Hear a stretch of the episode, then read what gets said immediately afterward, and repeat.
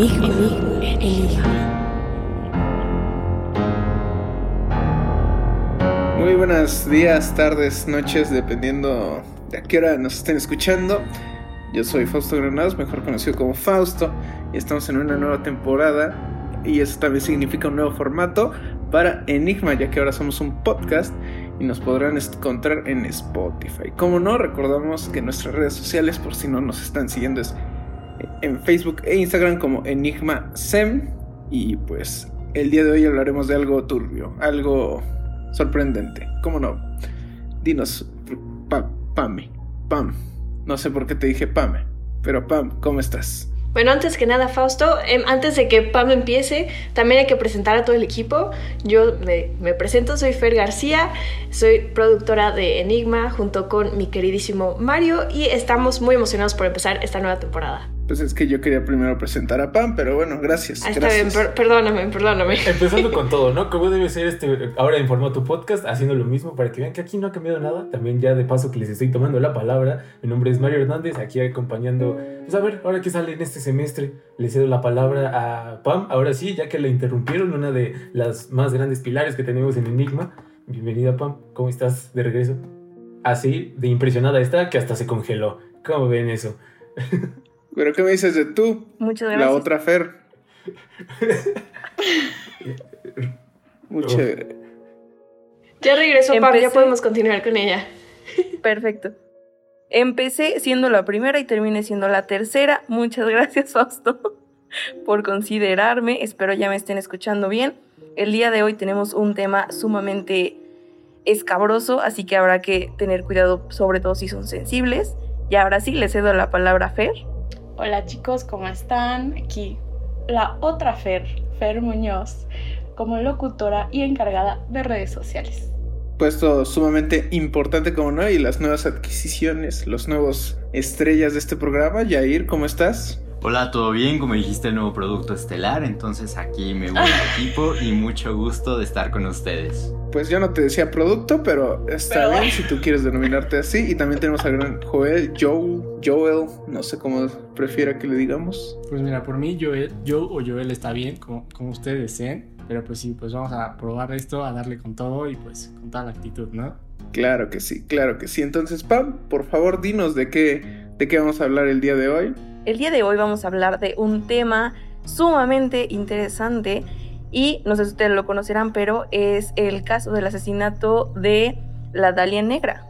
No sé si habrán escuchado antes, yo lo había escuchado, pero hasta que investigué ya tuve una idea más clara de, de todo este tema escabroso, pero comencemos. Este caso se dio a conocer cuando fue encontrado el cadáver sin vida de una mujer, Elizabeth Short. Hasta ahí, pues digamos, un asesinato regular, Corto no podemos vida, decir ¿no? que no faltan. Y ese mismo día, corto en vida, exacto. Sí, porque era joven, era muy joven. El 15 de enero de 1947, Betty Bersinger caminaba con su hija pequeña por una calle muy feliz y contenta, sin darse cuenta que en una zona de construcción del vecindario del Parque Limert de la ciudad de California, vio lo que ella pensaba que eran dos mitades de un maniquí de un sastre. Porque es lo que sueles pensar pero en realidad era nada más y nada menos que el cuerpo de Elizabeth Short, que había sido sometida a una hemicorporectomía, aprendiendo nuevas palabras que Muy bien, Pam. esperemos no Muy utilizar en la vida real. esperemos La verdad no es que ¿quién, quién, va caminando y lo primero que piensa es un maniquí? Nunca en la vida, nunca en la vida voy a pensar es un es maniquí. que lo primero que va a cruzar ¿no? mi mente es aquí mataron a alguien, ayuda. Eh, ¿Qué tal si era.? Pues es que, imagínate, vas caminando. Pues no quieres que alguien se muera. Mínimo yo no me gustaría que alguien Ah, se muriera. sí. Entonces no ando pensando, es un cadáver. Es un mundo muy cruel, amigo, uno nunca sabe. Ya estamos acostumbrados aquí en México, lamentablemente. Pero ustedes se preguntarán qué es una hemicorporectomía. Es cuando una persona muy mala parte un cuerpo a la mitad, o sea, que es seccionado a la altura de la espina lumbar en la única parte que puede ser cortada sin romper hueso. O Somos sea, personas malas, Pam, también, o sea, tranquilízate. También ¿Qué? los doctores saben hacer eso. Yo nada más digo que no todos los doctores son malos. buen digo, punto. Dudo que un doctor quiera romper a alguien sin, sin romper hueso. Eh, Suena un poco tétrico. Es, es seguro saben hacerlo. O sea, le- muchas cosas raras les puede estar enseñando. Y ahí nuestra abogada nos va a decir si en algún momento ha sabido de algún caso de este estilo. Pero. No ya sé, tenemos dos abogados, ya tenemos Dos dos abo- abogados es, en es muy cierto. Esta- la, la mala costumbre de ya siempre aventarle ahí la bolita. Pero ya tenemos a quien nos defienda y que nos saque del problema cuando esa persona que nos sacaría del problema también se meta por estar aquí con nosotros. Pero. a Suena algo bastante extraño eso que suceda con los doctores. Pero. Sí, sobre todo porque un doctor no pensaría en partir a la mitad un cuerpo completamente. Pero a veces lo necesitas, o sea, por ejemplo, si, si la mitad, si las piernas son las que está una infección o algo así, necesitas cortar. Pero abajo Sí, de la pero no espina, lo cortas a la mitad, no, los dejas Ah, como sí, A veces es la única, ¿no? O a sea, veces es la única manera de salvar una vida, uno nunca sabe. ¿Has visto Yo Oliver creo que no, porque pensémoslo, si lo cortan a la mitad, va a sonar muy asqueroso, pero ¿cómo va al baño? No tienen por dónde ir al baño, preguntas importantes. No, no, ¿sabes qué? Ok, voy- a responder esto porque sí sé la respuesta. dejan una Quiero saber. Les conectan con tubos y directamente va a una bolsa y tienen que cambiar la bolsa. Fernanda, por favor, ¿no has visto O sea, pero no la, Anatomy? no la conectan así, la conectan como más abajo, ¿no? Directamente al órgano. Ok, ok. ¿Cómo La se sientan? pregunta, la ¿Cómo se pregunta aquí sientan? sería si valdría la pena salvarle la vida si se va a quedar a la mitad. Eso sí. Pamela, ¿qué te pasa? ¿Qué? Hay que ver la calidad de vida. Es un oscuro pensamiento, pero también, ¿quién quisiera vivir sin pompis? O sea, yo la verdad amo mis pompis, no quisiera vivir sin ellas. Yo no tengo pompis, pero pues existe algo que se llama dignidad humana y pues ahí concuerdo con Pam, entonces. Creo que Pues sí. otras cosas que, que lo valen aparte de las pompis de ahí abajo, ¿no? Entonces, como que ahí va. Sí, o sea, si te quieres sentar cómodo, necesitas algo ahí que te sostenga. Exacto. Ahí, sí. No siempre se tiene esa comodidad de estar sentado. En Enigma siempre buscando para mejor, compañero, siempre. Si en algún momento yo me veo en esa situación, que esperemos que no, no lo hagan, por favor. Eso ya, ya quedó dicho y grabado. Y bueno, continuemos ahora sí con esta historia, ya que pues nos quedamos en que había sido partida a la mitad y su tórax, cabeza y brazos fueron encontrados por un lado, su pelvis y piernas por otro. Su boca había sido cortada en una terrible mueca y permaneció, bueno, por lo que se podía ver, había permanecido maniatada al menos durante tres días. Después el asesino limpió su, su cuerpo, o sea, ya cuando lo encontraron estaba totalmente limpio de sangre, lo que decía muchísimo acerca de este asesino porque era sumamente cuidadoso y sumamente limpio. Imagínense la cantidad de sangre que ese cuerpo debió haber sacado al momento. No, mejor no me lo quiero imaginar. No. Pero sí, fue lavado antes de ser abandonado en ese campo vacío. Obviamente este caso produjo un frenesí en todos los medios de comunicación y según Martin Glynn, que fue el ex sargento de la Policía de Los Ángeles y también historiador, produjo este frenesí gracias a la naturaleza brutal, misógina y ritual de esta, esta matanza, o al menos este asesinato que al parecer no se repitió más que co- con esta persona de nombre Elizabeth Short. Después de esto, más de 50 sospechosos fueron entrevistados, hombres y mujeres, algunos de los cuales incluso confesaron el crimen, pero el asesinato nunca fue resuelto. Todo esto obviamente le suma a este caso algo, algo de, de mística y de misterio, de, de quién habrá sido, seguramente ahorita ya falleció. Entonces no, no hay una forma de saber a ciencia cierta quién, quién fue el perpre, per, per- ¿Quién lo hizo? Perpetuador. Tú puedes, tú puedes. Eso, gracias.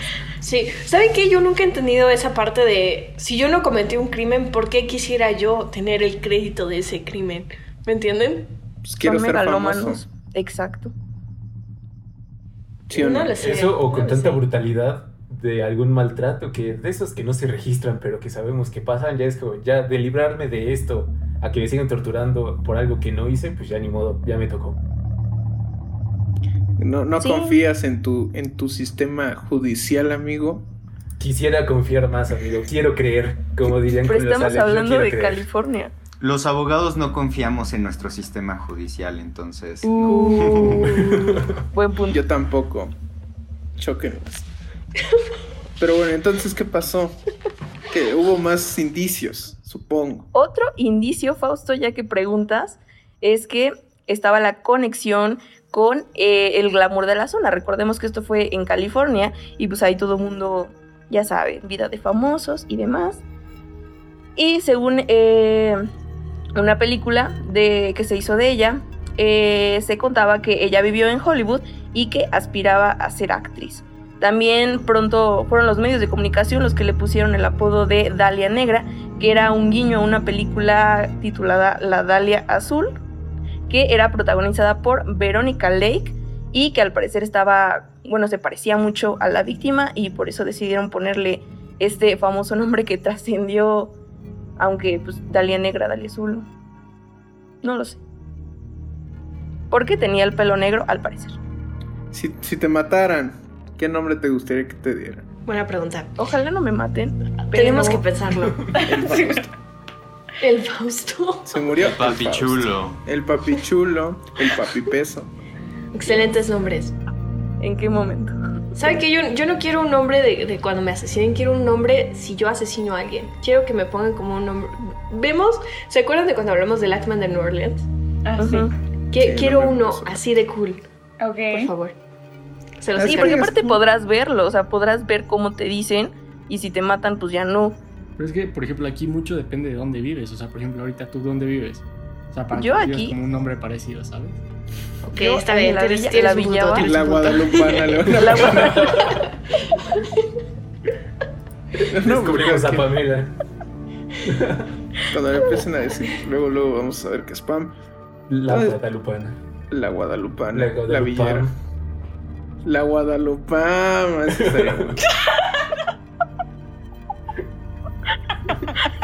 Hemos perdido a Pam. Hemos perdido a Pam, pero no se preocupe. No, no, no, ya, perdón, regresé. Sí se puede, Pam, ánimo. Ok, es que para qué me pone Guadalupe. ok, en las décadas que han transcurrido desde entonces, o sea, muchísimo tiempo, el caso de la Dalia Negra ha inspirado tesis universitarias. Yo lo haría, ojalá estuviera Ah, sí. estudiando algo para hacer una tesis universitaria de la Dalia Negra, proyectos de arte y también el nombre de una banda de death metal. También se le ha hecho referencias en videojuegos y programas de televisión como American Horror Story, no sé si la vieron pues se le están perdiendo porque ahí también hizo como una aparición este personaje Elizabeth Short muy corto pero se le da una teoría de cómo fue que, que, que su cuerpo terminó así. Ahí pues para que la vean porque no les voy a contar. Entonces continuamos. En la época era común ver en la primera página notas de suicidios cuerpos manchados de sangre pero estos también eran modificados con aerógrafo o sea le pues modificaban la escena del crimen para darle obviamente más pegue a las noticias de ese momento y pues resu- le resultaba muchísimo mejor eh, las noticias, aunque obviamente no había leyes, bueno sí había leyes, pero digamos que no respetaban tanto Los esa- abogados les enojó tu statement, Pamela. Obviamente había leyes, amiga. Bueno, pero me refiero a- al cuidado de la, de la escena y demás, o sea, si llegaba primero un medio y modificaba la escena, pues ya valían muchas cosas, ¿están de acuerdo? Pues, Te hacían posar, ¿no? Fausto, ¿qué te pasa? No, o sea, suena que pudo haber pasado en algún momento. Claro, claro. No. Sí, incluso, o sea, hay, hay fotos de, de- del cuerpo que probablemente fue alterado por los medios que llegaron primero a... Porque eran bien, bien mala onda, por no decirlo de alguna otra forma, y obviamente alteraban toda, este, toda esta escena. Y la fotografía, aparte de- del cuerpo desnudo de Short, también fue retocada y también la cubrieron con una manta. Ahí están las fotos que obviamente ahorita no podemos mostrar, pero sí están, digamos, hasta cierto punto gráficas. Un periódico del tiempo que se llamaba o se llama The Examiner añadió mentiras a la historia de la Dalia Negra, sí, publicando que había sido vista llevando una falda corta y una blusa estrecha y sugiriendo que tenía aventuras sexuales. Machismo de la época, claro que sí, aunque lamentablemente lo seguimos viendo. El diario también engañó a la madre de Short, a quien le contaron que Beth, así la llamaba a su mamá, bueno, no, así la llamaba su mamá, había ganado un concurso de belleza. El periódico le pagó un vuelo de avión a Los Ángeles y fue al llegar la mamá cuando le comunicaron la noticia. Así se obtuvo la primicia de la reacción de la madre ante la tragedia. Cosas poco éticas y muy crueles y pues digamos que hasta ahorita oficialmente el caso sigue abierto. Pero, pero fue a finales del siglo pasado cuando finalmente el caso volvió a cobrar interés. Era 1999 y Steve Hodel estaba echando un vistazo a las pertenencias de su padre George, que había fallecido poco antes cuando se encontró con algo sorprendente. Dos fotografías de una mujer que se parecía enormemente a la Dalia Negra. Y de repente él empezó a recordar que su padre había pasado por la escuela médica durante los años 30, que la escritura de las cartas que el asesino había enviado a la prensa y la policía se parecía enormemente a la de su padre y que en 1949, dos años después del asesinato, su hija le había denunciado por abusos sexuales. Así que él empezó a atar los cabos e incluso publicó un libro acerca de, de esta investigación que él empezó a hacer en contra de su padre. Hablando de padres e hijos modelos, ¿qué opinan? Pues desde un inicio como que George Hodel como que ya da la mala espina si su hija lo acusó, lo denunció por abusos sexuales, eso ya red flag. Aparte, en su nombre, George Hodel, ajá. No entendí. Spoiler alert, ¿no? Pero bueno, ¿qué te parece si vamos a unas teorías? Pam no entendió el chiste, pero no importa. Con esto les presentamos al primer sospechoso, o más bien al principal sospechoso de la investigación, George Hodel. Muchos de los que trabajaron en el caso a lo largo de los años creen que interactuaron con el verdadero asesino en algún momento. Tal vez nadie se siente más fuerte que George Hodel. Después de retirarse como detective de homicidios en LAPD, la policía de Los. Ángeles, Steve Hodel. Steve Hodel, una disculpa. Después de haber trabajado en más de 300 casos de asesinato, Steve Hodel publicó su investigación alegando que el asesino era George Hodel, su propio padre. ¿Cómo no? Contó detalladamente en su investigación en el libro Black Dahlia Avenger, A Genius for Murder. ¿Qué, qué clase de nombre? No confundir con los Avengers de Marvel. Exacto. Fue la La primera que Black Panther, digo, el Black Panther, no, es en Nada que ver con Black tal, ¿no? Dahlia Forever, ¿no? Un reportaje publicado en The Guardian ha vuelto a devolver el caso a la actualidad y sobre todo al propio Hodel. Si la historia de su padre es brutal, quizá la suya aún la sea más, puesto que dedicó un importante tiempo y esfuerzo a culpar a su padre de haber perpetrado uno de los crímenes más horribles de la historia. Durante 15 años se ha dedicado a juntar todas estas pistas para que no haya resquicio de duda de que el hombre que asesinó a Elizabeth Short fue George Odell. Envió las fotografías que había encontrado entre las, pertenencias de su padre y muchos expertos dieron resultados no concluyentes, pero eso no lo detuvo. Más tarde tendría que encontrar en su casa natal el recibo de compras de 10 bolsas de cemento del mismo tamaño y marca que se encontraron cerca del cadáver de Short, probablemente para transportar el cadáver. Hubiera sido listo y lo hubiera enterrado con el cemento. Amigos, ¿ustedes saben cuál es el mejor lugar donde pueden enterrar un cuerpo? ¿Por qué lo sabrías tú? El Eso? cementerio. Tengo derecho a guardar silencio. ya ven, yo también puedo ser abogada, yo les digo. no, este es justamente en un cementerio. Los perros que, que pueden oler cadáveres, obviamente, pues hay cadáveres en un cementerio, entonces realmente no hay mucho que puedas hacer. ¿Qué esperas en un cementerio? Gente muerta, pues sí, obviamente. Hay que ser inteligentes, amigos, por favor. ¿Qué esperas en un cementerio? Gente muerta. Pues sí. Uno esperaría, ¿no? Ay, pero qué Bueno, miedo.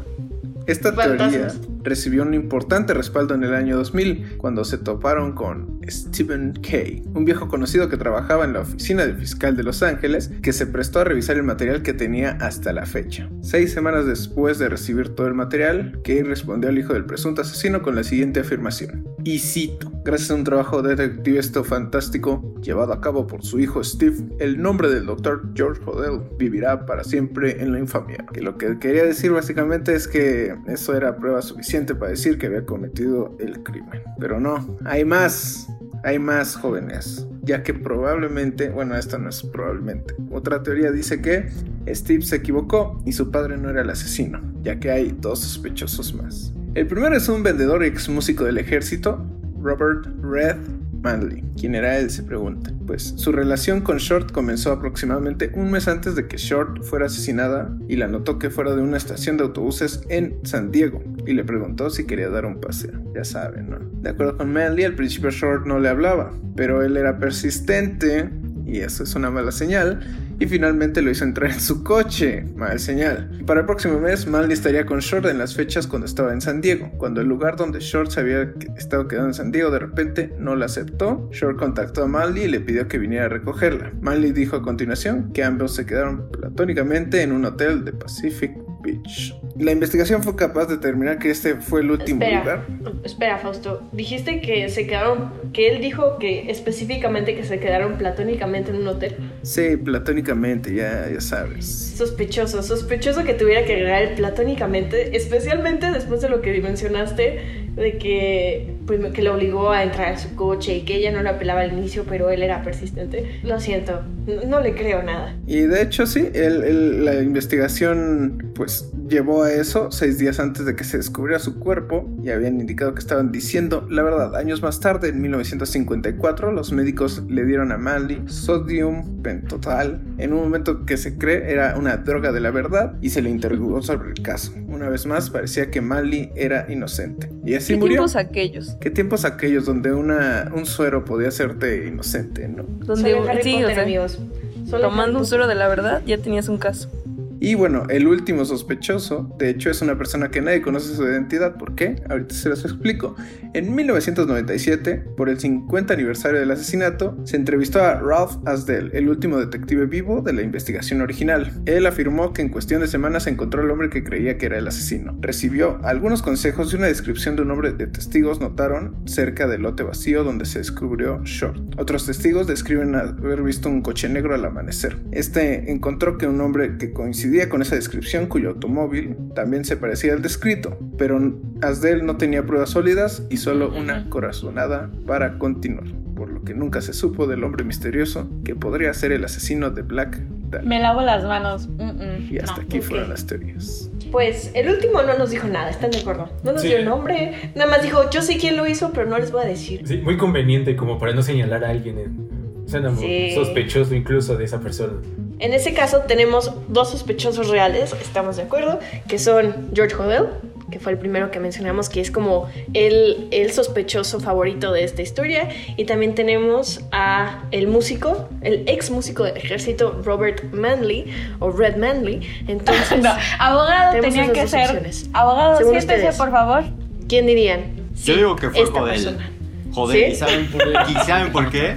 A ver, Porque a ver. empieza con H, al igual que homicida. ¿Coincidencia? No creo.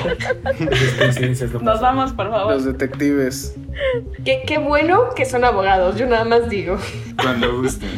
Caso cerrado. Creo que no podemos discutir contra esa lógica, ya no tengo nada más que añadir. Y aparte la pido. Hodel. A ver si esta vez Pam ya entendió el chiste, pero bueno. Sigo sin entenderlo. Hasta aquí llegó Enigma, formato podcast. ¿Cómo no? No se olviden de seguirnos en nuestras redes sociales, EnigmaSem en Instagram y Facebook. Ay. No sé si tengas algo más que agregar, Pam. Nos vemos el próximo jueves a las 7 y media de la noche. Gracias, Cambió Pam. mucho tu voz, Pam. No, es cierto. Muchas gracias. Hasta la Cambia próxima. bastante. Bye.